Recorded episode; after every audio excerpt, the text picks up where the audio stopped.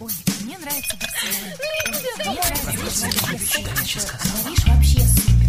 Светский разговор. Искусство приятного общения. Беседка. Здравствуйте. К сожалению, позвонить в беседку «Комсомольской правды» вы сегодня не сможете, поскольку я опять в отъезде, и вы опять слушаете запись, но надеюсь, что эта запись будет вам интересна, поскольку у меня вновь в гостях историк Дмитрий Зыкин. Мы вновь обсуждаем события русско-японской войны. Прошлая наша встреча завершилась почти что на полуслове, поскольку э, мы с моим гостем сильно разошлись в оценках мотивов поведения командующего второй Тихоокеанской эскадры Зиновия Петровича Рожественского, и поэтому я попросил гостя э, изложить его точку зрения поподробнее. Спасибо, господин Вассерман. Ну, что я могу сказать? Вот давайте оговоримся. Я утверждаю, что э, Рожественский э, ввел сознательно эскадру к гибели. И в этом смысле я называю его саботажником. Можно назвать его изменником, можно назвать его предателем. Обычно на это говорят, ну как же тогда объяснить то, что человек шел на смерть? Ну, давайте начнем, что предательство бывает разных видов, разных форм. Формальный мальчиш-плохиш из, из известной сказки, конечно, на гибель не пойдет. Но, во-первых, начнем с того, что Рожественский, хотя и был ранен, но он-то не погиб, если уж так уж честно говорить. Во-вторых, не факт, что он сознательно вел э, к гибели и думал, ну, в смысле, к такой гибели.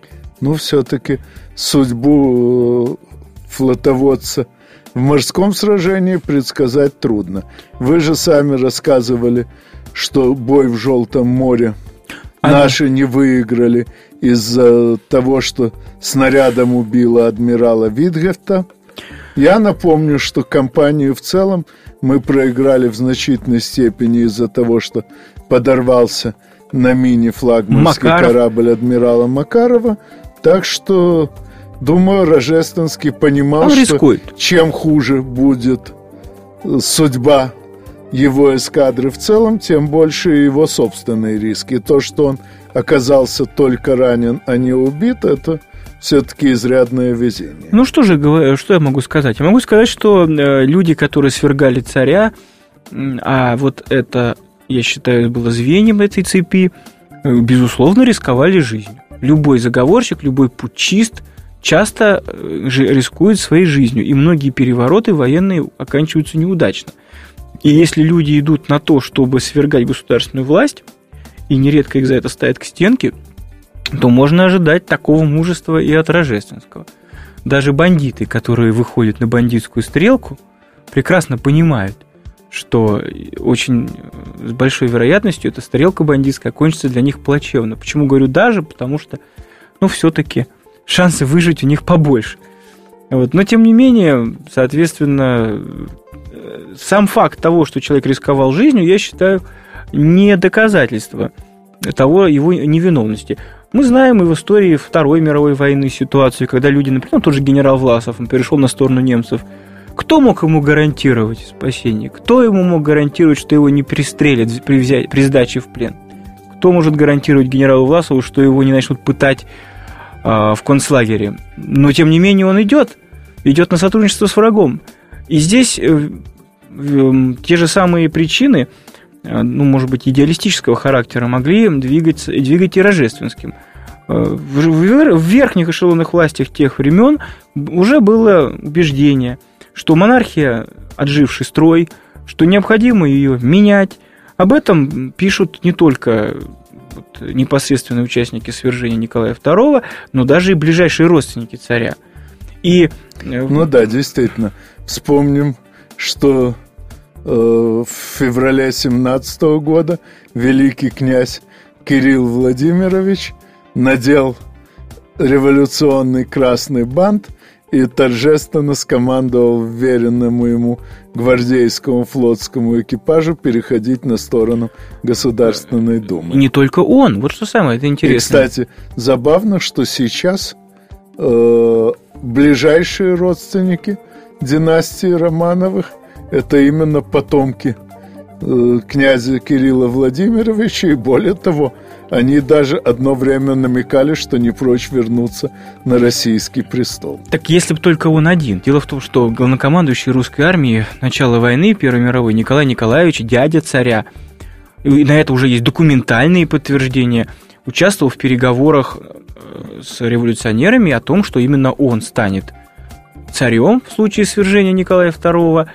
и человек этот э, пошел на такой государственный... Это называется государственная измена, то есть я использую чисто юридический термин. Когда человек выступает сознательно против государственной власти, это измена, не вкладывая пока в это никакой эмоциональной окраски.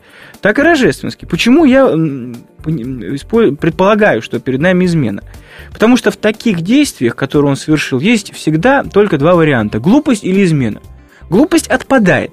Дело в том, почему отпадает. Потому что э, исследование его послужного списка, его Э, заслуг перед Отечеством показывает, что ни бездарностью, ни трусом он не был, а совершил действия, которые даже далеким от армии людям совершенно понятно являются ошибочными. И это ошибки, как говорится, из разряда невынужденных. Ну, допустим, скажут, каждый мнит себя стратегом, видя бой издалека. И скажет, Со стороны. И это тем более, из, и, и издалека тем более. Из нашего далека, казалось бы, кто такой Зыкин, да? Но я опираюсь на данные, которые э, опубликованы его соратниками. Например, адмирал Добротворский, участник войны, участник даже вот этого похода, э, морские офицеры, изучившие его действия, все они отмечают э, именно странности поведения. Например, я об этом говорил в прошлой передаче, в таком масштабном походе всегда предполагался штаб. Но штаб был парализован. И это было отмечено в и материалах. Это тем удивительнее, что сам Зиновий Петрович Рожественский долгое время э, был начальником главного морского штаба. То есть роль штабной работы он должен знал. был понимать по личному опыту. Я думаю, что именно потому, что он это понимал, он и парализовал штаб. Дело в том, что... И это, кстати, отмечено в материалах комиссии. Ну, подробней и о материалах комиссии, и о странностях Цусимского боя мы поговорим после новостей. Не переключайтесь, надеюсь, новости интересные.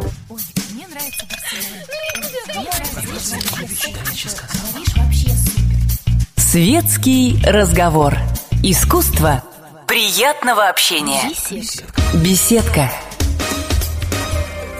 Снова прошу прощения за то, что позвонить в беседку «Комсомольской правды» вы сегодня не можете, поскольку слушаете запись.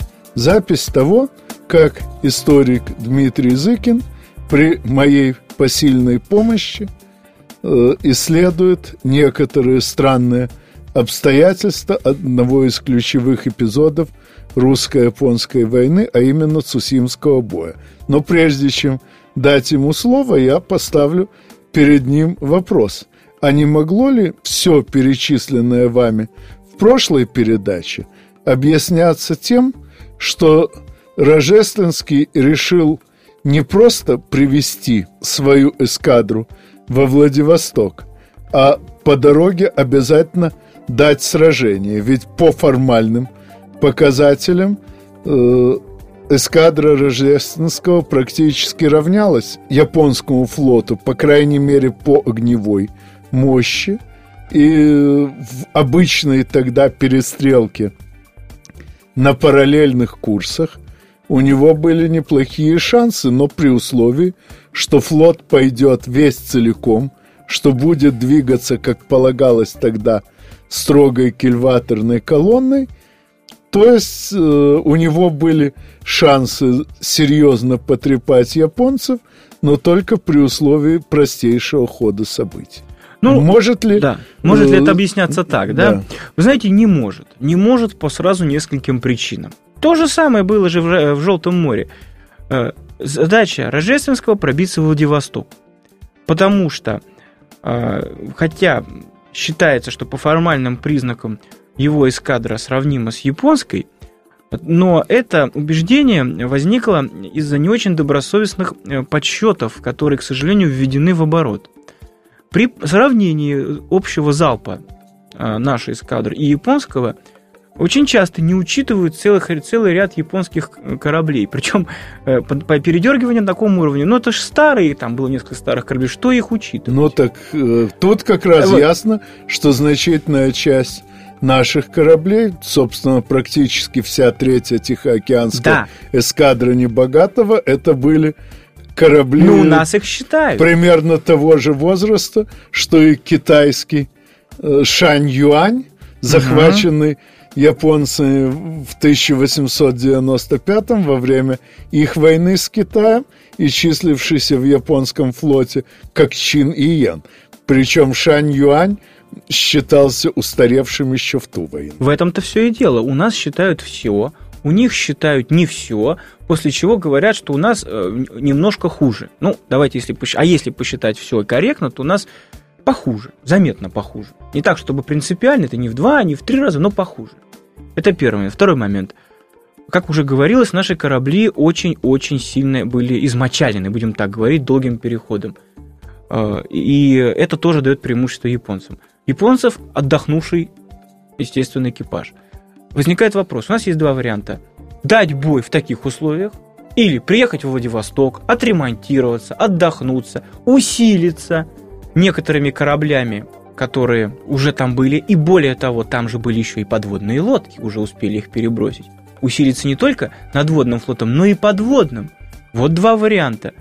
Зачем же? Ну, строго говоря, тогдашние подводные лодки могли действовать только в непосредственной близости либо от берега, либо от плавучих баз, но кораб... Э, суда, допускающие использование в качестве плавучих баз, во Владивостоке тоже были. Так что это действительно могло стать качественным усилением. Вы знаете, вот просто возникает вопрос. У вас есть, грубо говоря, два варианта. Вы можете подраться с хулиганом на ринге, а можете подраться с хулиганом в темном подворотне, при этом не зная, есть ли у хулигана или нет э, нож, может и есть. При этом, пробежав до этого километров 15 и выдохнувшись, зачем? Кто вас это заставляет? В том-то вся и суть, что задача Рожественского была прокрасться мышью или пробежать пулей этот узкий участок, узкое горлышко Цусимского пролива. Либо, э, как я говорил, второй вариант пройти через э, Хансю и Хоккайдо, либо через пролив Лаперуза. Каждый, а по отдельности маршрут, как я уже говорил, опасен. Пролив Лаперуза э, такими климатическими особенностями обладает, что там туманы там очень можно большой вероятностью нарваться на, на камни, особенно если много, большой, большой толпой идут корабли. Но вариант, который я только лишь вскользь сказал, второй вариант, элементарный вариант, разделить эскадру на части и просачиваться э, частями, э, тоже был из возможных, но он даже не был использован. Я скажу еще одну странность, о которой я не успел сказать в прошлый раз. Рождественский, рождественский точнее, а ведь сделал кое-что подобное тому, что я сказал. Он отправил крейсеровать вокруг около Японии несколько своих кораблей. Их задача была отвлечь адмирала Тога. Так представьте себе ситуацию. Эти корабли топили э, суда, ну, мирные суда нейтральных стран, но они так и не получили задачу после того, как попиратствовал, грубо говоря, по, покоперствовал отправляться в Владивосток или отправляться назад. Они не получили конечного пути, ну, Э, скажем так, конечного пути своей, своей задачи. И в итоге... Ну, кстати, должен сразу отметить, что ни о каком пиратстве в данном случае Это фигура речи, речи. Нету. Да, да, Они да. В, полном соответствии с действовавшими тогда законами морской войны охотились за судами, перевозившими военные грузы для Японии. Я говорю как фигура речи. Безусловно, с нарушения здесь не было никакого, юридического нарушения не было. Так это тоже комиссия отмечала. Почему, дав задачу э, некоторое время действовать на коммуникациях Японии, Японии, Рождественский не поставил конечную задачу. Ну а что дальше? Две недели вы там побудете, условно. Что дальше? Прорываться в Владивосток? Нет. Возвращаться? Нет. Судьба этих кораблей оказалась очень печальной. Э, бестолково, э, бесцельно пробыв некоторое время, и хотя действительно потопив и захватив некоторые нейтральные суда, они просто все сдались по очереди, поскольку они так и не знали, что же им дальше делать. А, Еще интересный момент. Перед прорывом я говорил о том, что он не взял, э, он взял несколько с собой тихоходных транспортов. Ну что же, человек дурак? Возникает вопрос. Нет, не дурак. Некоторые транспорты он отпустил. Э, у него было их много. Он сказал, возвращайтесь назад в Петербург, толку от вас никакого, потому что в бою вы участвовать не можете. Угля у нас достаточно, отправляйтесь назад. И они пошли. Но почему тогда другим не сказал то же самое? То есть человек сделал все для того, чтобы все плюсы, какие у него могли быть, ну, обнулить. Что касается транспортов э, со взрывчаткой, то тут я как раз его могу понять. Он исходил из того, что подвести на театр боевых действий э, любой боезапас, это может быть полезно. А, вы здесь спорите не ну, со мной, а с, а с военной комиссией, которая да. его за это очень сильно трепала. Это не его дело заниматься подвозом э, пироксилина. Для этого существует Транссиб, который безопасен. Транссиб не будет обстрелян японскими кораблями в упор, а вот его эскадра будет. Но мне интереснее другое.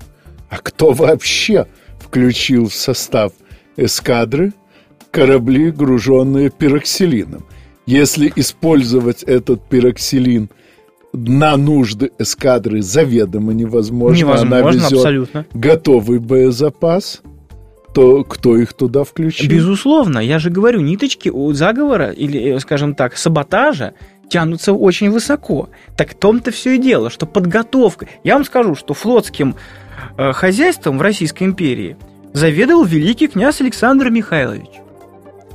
А именно он отвечал за подготовку и за портовое снабжение а, ну, в российской армии, в Российской империи. А, и именно этот человек написал очень интересные мемуары, как он э, узнал о, о гибели нашей эскадры и как он это оценивает. Вот что он пишет. Если бы я был на месте Ники, ну, так называл он Николая II, поскольку он ему ближайший родственник, я бы немедленно отрекся от престола – в Сусимском сражении и поражении он не мог винить никого, кроме себя. Ну, давайте вдумаемся. Что Николай II лично подбирает корабли? Не он. А что Николай II лично ведет корабли? Не он, в бой я имею в виду. Он, может быть, лично назначил негодного командующего, ну, строго говоря, во-первых, а, был министр, а, морской министр существовал, а потом никаких претензий к биографии и к послужному списку у Рождественского нет.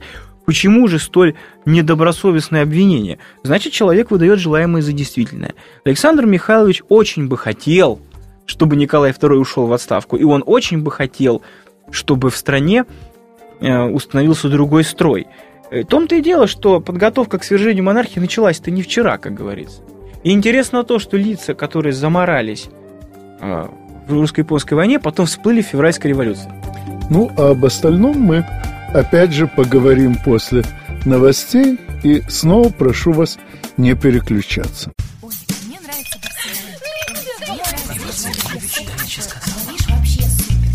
Светский разговор.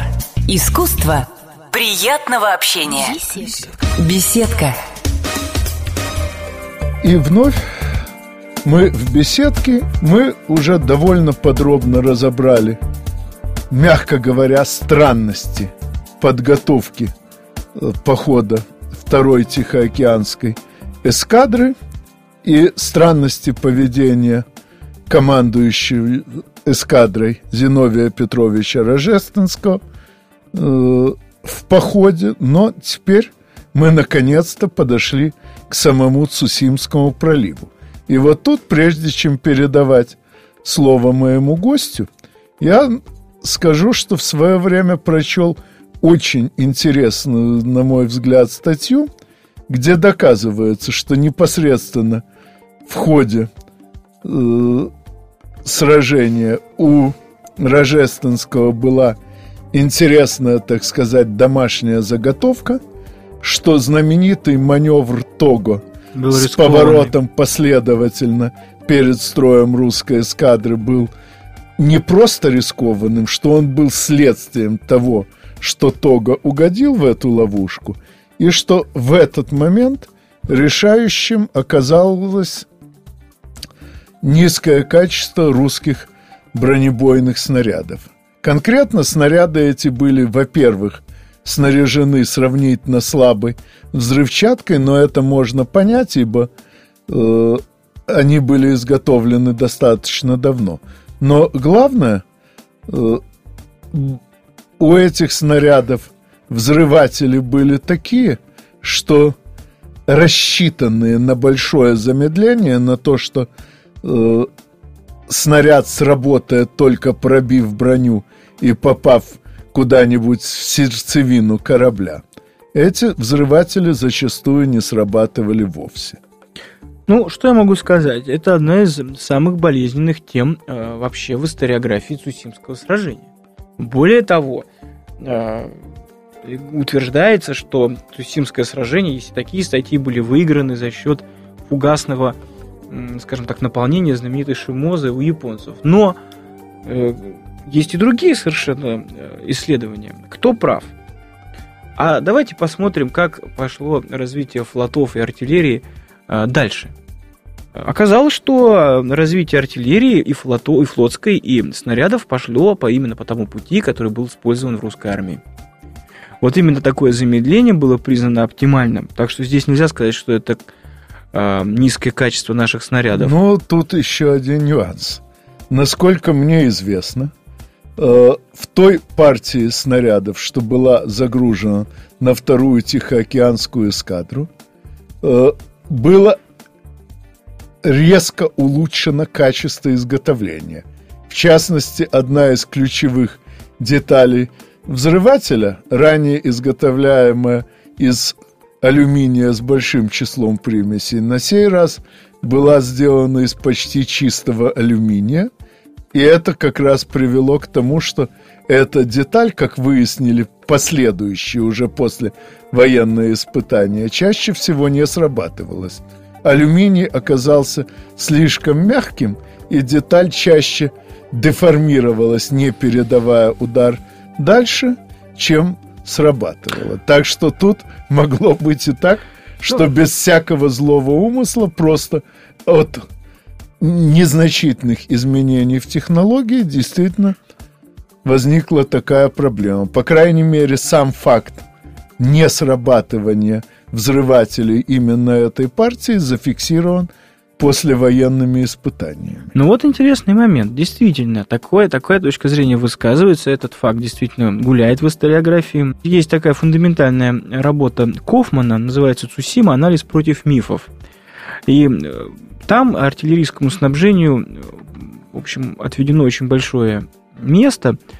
А, автор, исследователь серьезный, он высоко оценивает наши снаряды, высоко оценивает действия наших артиллеристов – а, и говорит, что именно в этом моменте очень много лжи и мифов, и передергиваний, начиная от того, что снаряды, как говорили, оцерели, того, что они плохо попадали, плохо взрывались, наши артиллеристы плохо мазали, грубо говоря, промахивались, а, а японцы попадали точно. И вот он приводит конкретный ну, пример. Насколько я помню, э, тогда вообще э, на тех дистанциях боя на которых шла Цусима, вероятность попадания колебалась в зависимости от выучки э, артиллеристов где-то между тремя и четырьмя Все правильно, именно это и достигнуто было русскими артиллеристами. Но откуда пошла вот эта идея, что русские артиллерия и русские снаряды и прочее были никуда не годными? А известно откуда. Э, от Костенко. А, значит, э, корабельный инженер, который участник на Орле в Цусиме, ну, человек, мягко говоря, недобросовестный, и это очень легко доказать. Дело в том, что Костенко утверждал, что, например, в его «Орел» попало 12, 42 12-дюймовых снаряда японцев, но дело в том, что этот корабль потом японцы захватили, сами внимательнейшим образом его изучили, пересчитали, опубликовали, сколько же они сами попали. И признали, что 12 попаданий. Но и эту цифру оспорил. Ну, я думаю, что Костенко мог посчитать э, попадание снарядов меньших калибров. Ну, поскольку, находясь где-то в недрах корабля, он вряд ли мог на слух отличить взрыв 8-дюймового и 12 Проблема-то в том, что человек этот э, э, говорил ну, скажем так, вещи безапелляционные. Если бы он бы сказал, что я не знаю, я могу предполагать, может быть и так далее. Между тем, его произведение, известное на Орле, можно сравнить с бесконечным лаем против России. Ну и потом, что взять с СССР? Это СССР, враг нашей страны, эм, член террористической партии. Что с него взять? Конечно, он напишет бог знает что. Но я хочу сказать, что не только 12. Дело в том, что когда японцы говорили, что 12, военный наблюдатель, англичанин, утверждает, что и эта цифра не, не, не верна. Наблюдатель английский Пекинхем утверждает, что было только 5 попаданий. Но... Ну, честно, вот Пекинхему я как раз доверяю меньше всего во всей этой истории, поскольку Пекинхэм, как ни странно, самое заинтересованное Он лицо, тоже, англичанин, англичанин. в том, чтобы представить все флоты всего остального Кроме мира англичан. хуже английского. Но дело в том, что Ферран насчитал три попадания. То есть дело в это, тут целая цепочка, если бы только Пекинхеном это ограничивалось. Но я хотел... Но угу. должен заметить, что те повреждения, которые Орел реально получил... Хва... Да хватило, что вам... Да, э, да. Документированное состояние корабля без относительно к числу попадания просто по крену, по числу затопленных отсеков, в том числе и затопленных для выравнивания, показывает, что общее число попаданий действительно было, по крайней мере, пара десятков, и в том числе около десятка э, 12-дюймовок. 10? Ну, вполне, в общем, реальная цифра. Ну, вполне. То есть такой разброс, если брать. Но сам факт, что 42 у Костенко и 10 компромиссная цифра, которую мы сказали. И так всегда, так во всем. Возьми любой э, эпизод этого боя, он является передернутым, оболганным, и все ну, в антироссийском не направлении. Помню, кто из советских поэтов, участвовавших в Великой Отечественной,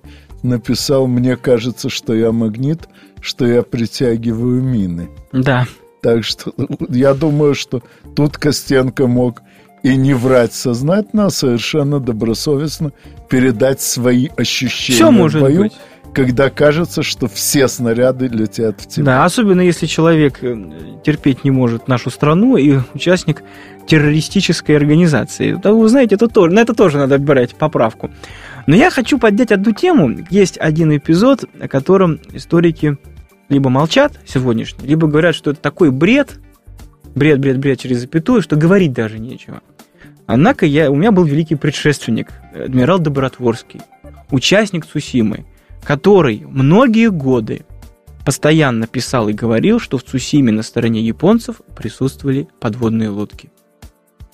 И он многократно об этом писал, говорил, что он видел, он говорил, что он видел торпеды, и подчеркивал, что если бы не японские подводные лодки, то несмотря на все страшные вещи, которые были в Цусиме, мы бы прорвались. Ну, а вот тут я, как человек, окончивший военно-морскую кафедру и аттестованный на энергетику атомной подводной лодки, очень усомнюсь, просто потому что скорость подводного хода тогдашних лодок невысока. была э, в несколько раз ниже скорости хода эскадры Рожественского, поэтому эскадра могла даже в самом худшем случае пройти один раз через завесу лодок, а учитывая дальнобойность тогдашних э, торпед меньше одной мили, э, очень маловероятно, что они получили серьезные повреждения. Но эту тему мы обсудим опять же после mm-hmm. новостей.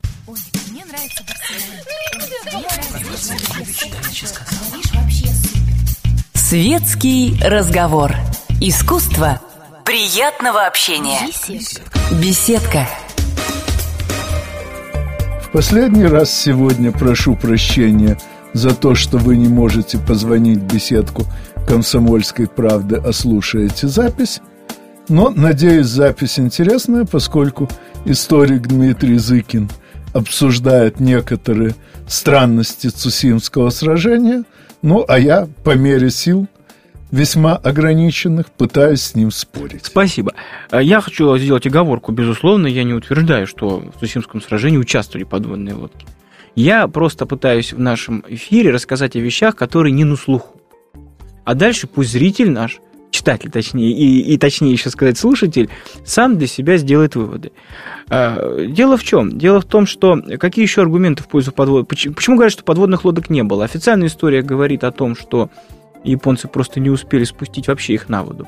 Они ну, их купили, но не спустили. могли получить готовые подводные лодки От американцев. той же Британии. Или американцев. Или... Но дело-то в том, что есть документ. Наши, наши э, агенты, которые а, обеспечили сопровождение э, эскадры, э, находившиеся в Малакском проливе, в других островах и на путях возможного прохождения нашего, нашей эскадры, постоянно докладывали в Петербург о том, что делают японцы, как они перекрывают подходы.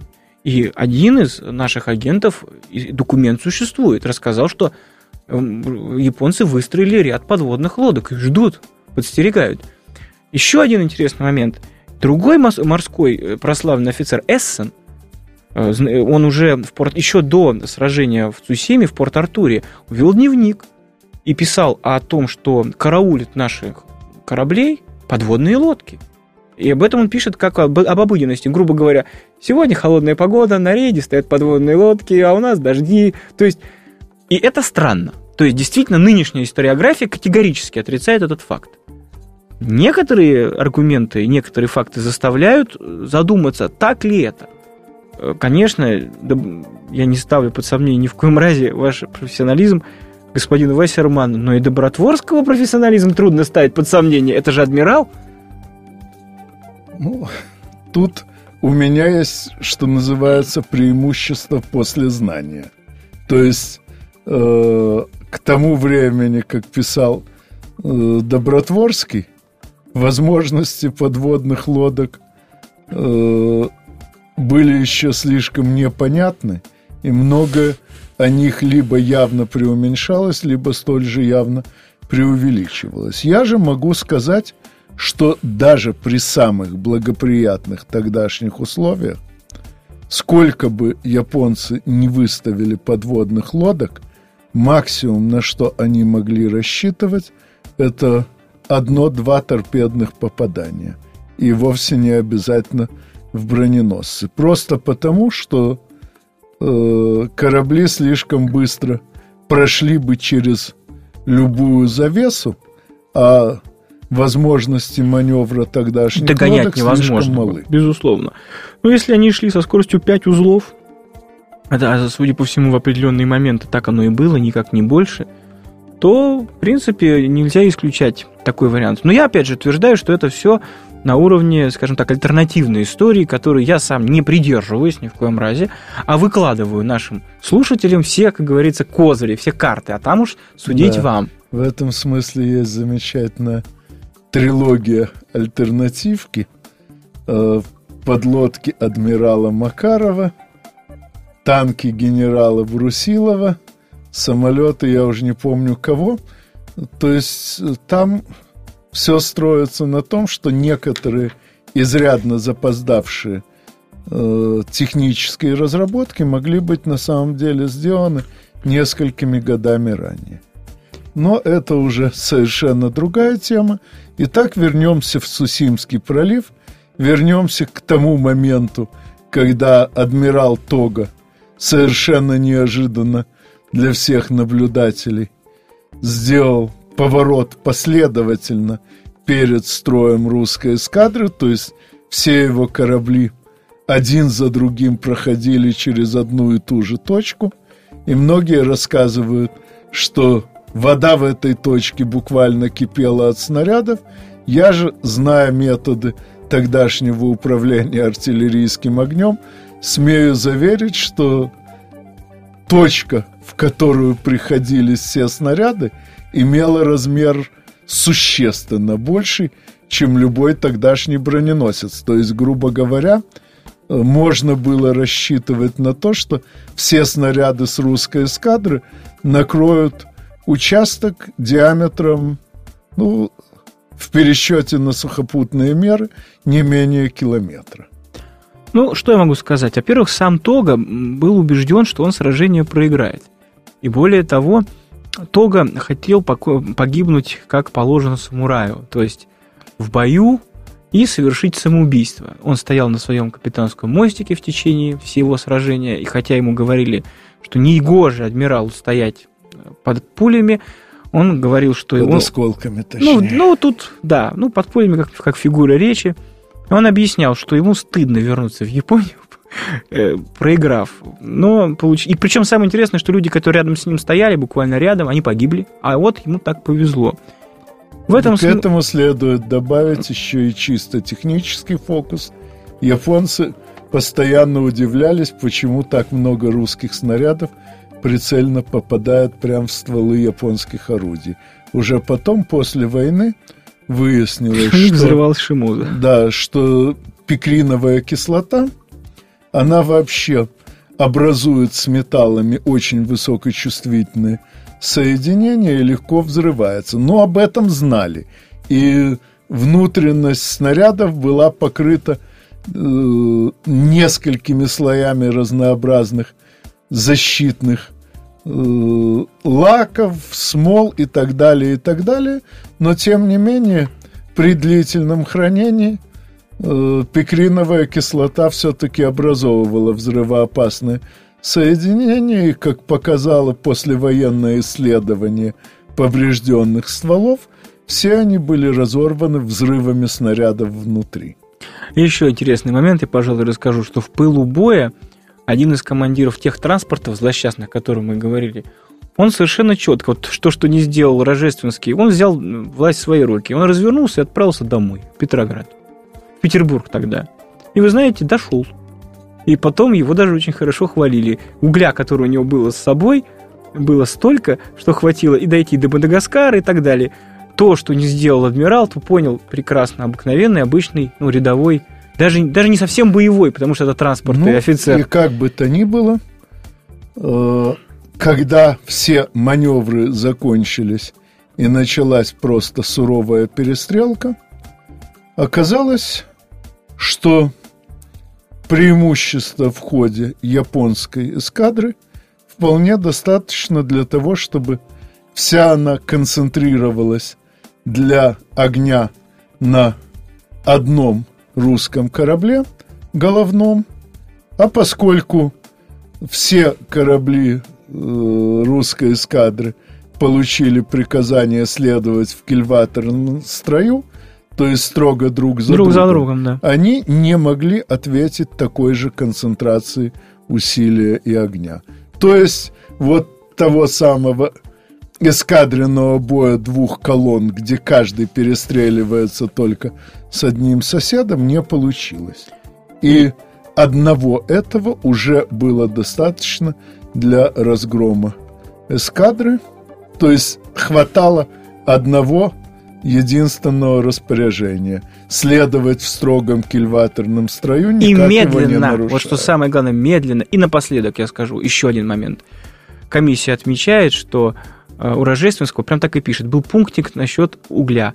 Перед тем, как прорываться, он перегрузил корабли многократным запасом, взял весь уголь с транспортов, о чем и было сказано. И таким образом броневой пояс ушел под воду. ушел под воду, и японские фугасы, просто прошибали. которые вообще-то должны поражать по исходному замыслу конструкторов броненосцев фугасы поражают только надводную часть, и эти пробоины не опасны.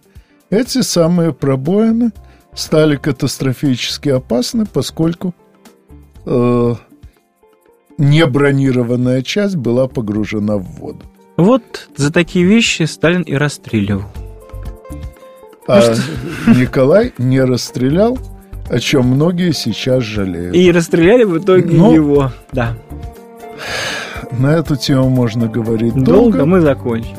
А и, как всегда, услышимся с вами через неделю в беседке радиостанции «Комсомольская правда». Можно почитать мои статьи на КМРУ. Еще, если там кому-то интересны подробности. Горячий кофе, светский разговор, интересные персоны, хорошая компания, беседка, уютное место для душевного разговора.